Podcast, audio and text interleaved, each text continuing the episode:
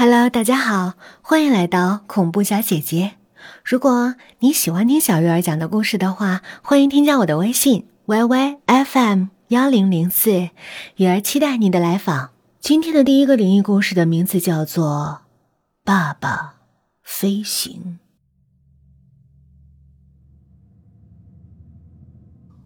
我从记事开始，我爸爸妈妈就一直在信奉神灵。为别人看过好多病，也救过好多人。如果是农村人，多多少少会知道这些的。这就是这个故事的背景。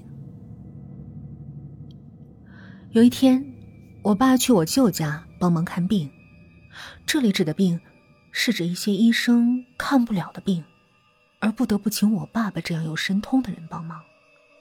弄好之后，已经是夜里十点多了。舅舅让我爸和他睡一会儿，明天再回家。爸爸只好答应。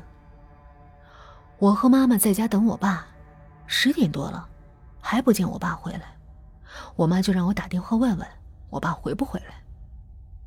我打电话给我舅，舅妈接的电话，说我爸已经躺下要睡觉了，今晚不回去了。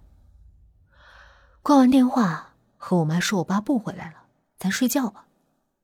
刚说完这句话。就听见门响，我赶紧问：“谁啊？”我爸说：“我。”当时我吓了一跳，不可能吧？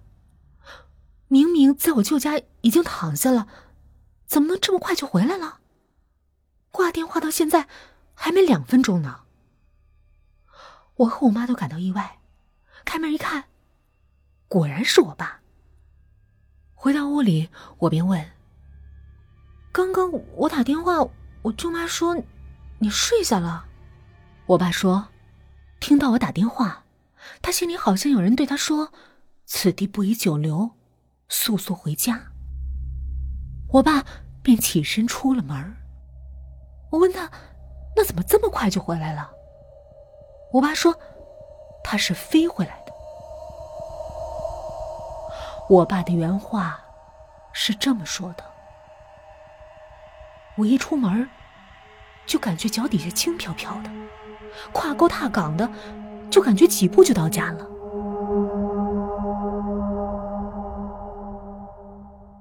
事实也的确如此。后来，我舅妈对我说：“那天我爸起身要走，舅妈要去拦，可是，一开门，我爸早就没影了。”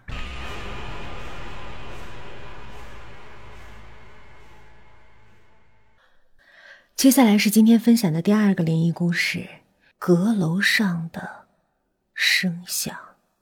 大学刚毕业的时候，囊中羞涩，又不想再依靠父母，就在城市角落里的一栋古旧的三层小楼里租了间小屋住了下来。我住二楼，一楼住着房东老太太，三楼是阁楼，没人住。大学里养成了晚睡的习惯。晚上上网，后半夜才睡。一天，半夜口渴，起来找水喝，听见楼上有响声，听起来就像是老鼠嗑木头的声音。心想，这么老的楼，有老鼠很正常，别跑到我屋啃我的方便面就行。就用旧衣服堵了堵门下边的缝儿，继续睡觉。可是，一连几天。每晚如此，而且声音越来越大。一天晚上，我忍无可忍，拿起手电，披上衣服，抄起扫帚，上楼想给这老鼠点颜色看看。阁楼的门很旧，上了锁，门上是老式的锁孔。我使劲的哗啦哗啦推了几下门，屋里头刻木头的声音戛然而止。我犹豫了一下，就俯下身子。朝锁孔里看，太暗了。等了几分钟，眼睛适应了黑暗，隐约的看到了一点暗红色，像是有人用红布堵住了锁孔。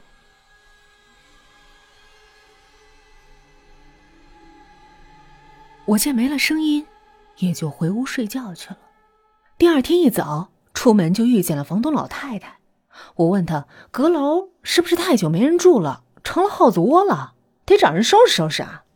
老太太一愣，叹了口气，喃喃的说道：“哎，确实太久没人住了。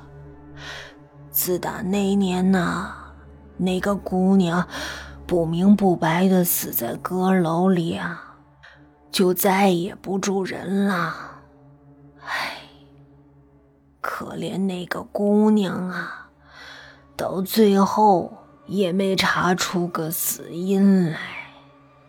公安只说，她死前呐，必定极度痛苦，那指甲呀，把木地板都抓出了好多道道。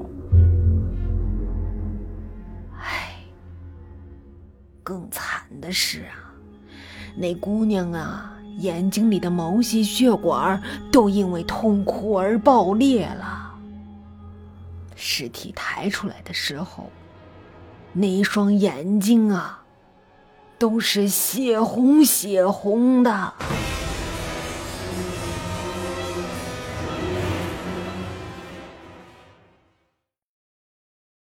这个故事是我们寝室去方山郊游，下山时。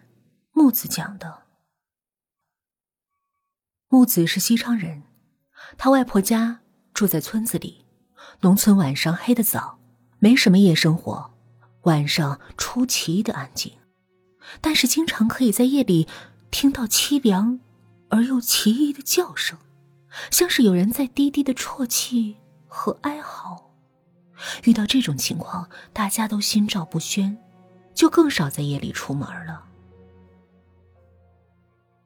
不久前，搬来了一对小夫妻。男的晚上听到这种叫声，觉得很诧异，一早起来就问人：“那是什么在叫？”大家就说：“想知道啊，就半夜戴个斗笠，在路边看看就知道了。但是你肯定会被你看到的东西吓住。”小伙子明白村里人说的是不干净的东西，但是年轻气盛，觉得都啥时代了。还信这玩意儿，就跟老婆说，非得去看看这什么人晚上这么吵。老婆也没劝住，小伙子晚上就带着个斗笠出去了。斗笠是用来分离东西的，交叉的竹条间有小小的缝隙，咱们农村认为透过这个可以看到不一样的世界。胆大的可以试试。天黑近。小伙子迈着轻快的步伐就出去了，他朝着那声音的方向越走越远，越走也越深。他找了个田埂小岔道，带着斗笠就蹲在那儿，决定看个究竟。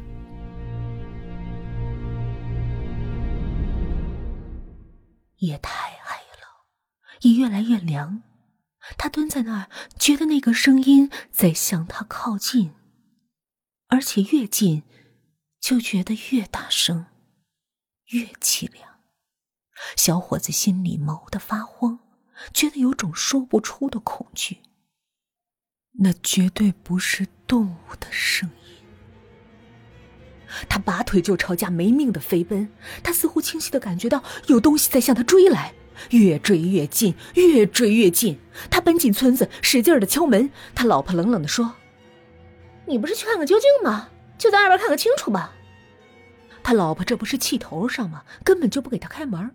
于是乎，他奔向隔壁最近的一户人家，也就是木子的婆婆家。